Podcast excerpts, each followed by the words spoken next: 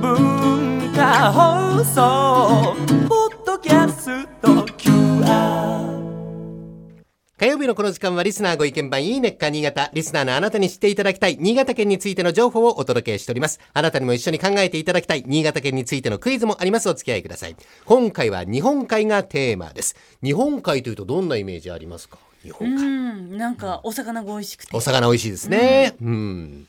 そう言ってみたらそあのおイメージしたよりかなんかこう寒々しくないってね。そうですね。ん言ってみたらなんか静かな海だったりもするもんね、あの、新潟県南北に長い県で、日本海に面する本州側の海岸なんとおよそ330キロもあります。新幹線で東京、新潟間がおよそ333キロですから、ほぼ同じくらいの距離の海岸線があるんですね。とっても長い海岸、砂浜や岩場など変化に富んだ景色を見ることができます。えー海水浴というと、太平洋側の海水浴場をイメージされる方多いと思うんですが、長野県や群馬県など太平洋と日本海が同じ距離の方は、海や海岸が綺麗、そしてそれほど混んでいないということで、日本海を実は選ぶ人が多いんですね。そのため、夏の新潟の海水浴場では、新潟県以外の車のナンバーでいっぱいということもよくあります。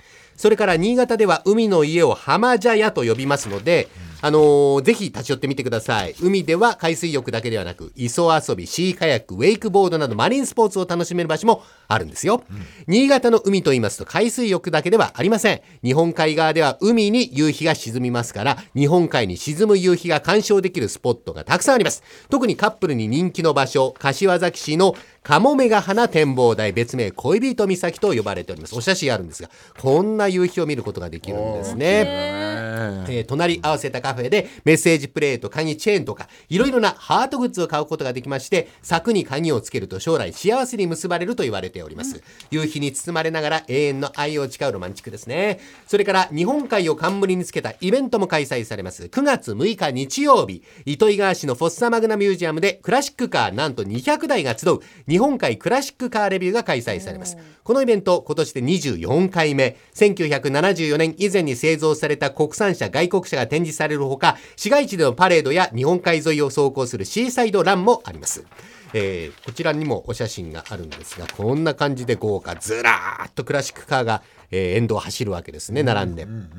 あのクラシックカーのコンテストもありまして、日本海大賞と名付けられる最優秀賞を狙って、たくさんのオーナーさんが参加いたします。去年は世田谷から参加した1959年製の日産オースティン A50 ケンブリッジが大賞に輝いております。はい。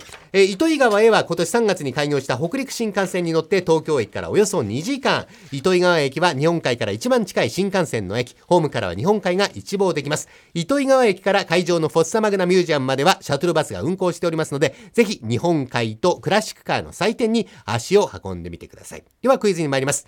北陸新幹線の糸魚川駅、4月にご紹介した越後ときめき鉄道の日本海翡翠ラインに乗り換えができまして、その名前の通り日本海の景色を楽しめる路線となっております。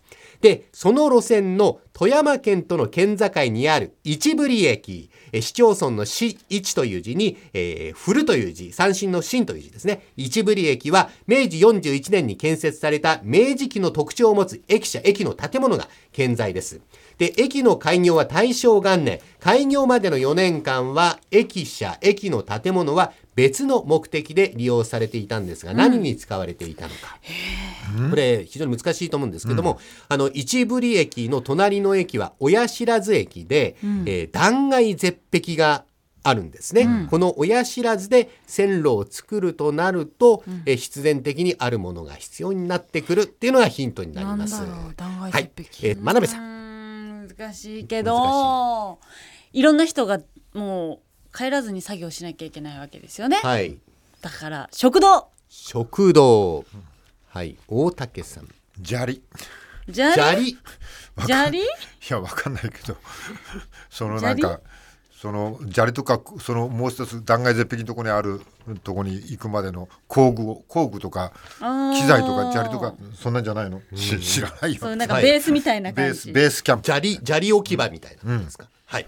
えー、真鍋さんは食堂、大竹さんは砂利とお答えになりましたが、えー正解は、えーちょっと難しいので、ひ大雨で、真鍋さん正解といたしましょう。トンネル工事の現場事務所があったんです。現場事務所か、はい。この一部里の先には天下の県と知られる親知らずあるいは子知らず海岸がありましてトンネル工事が必要だったので、駅舎はその工事の基地として利用されていたと。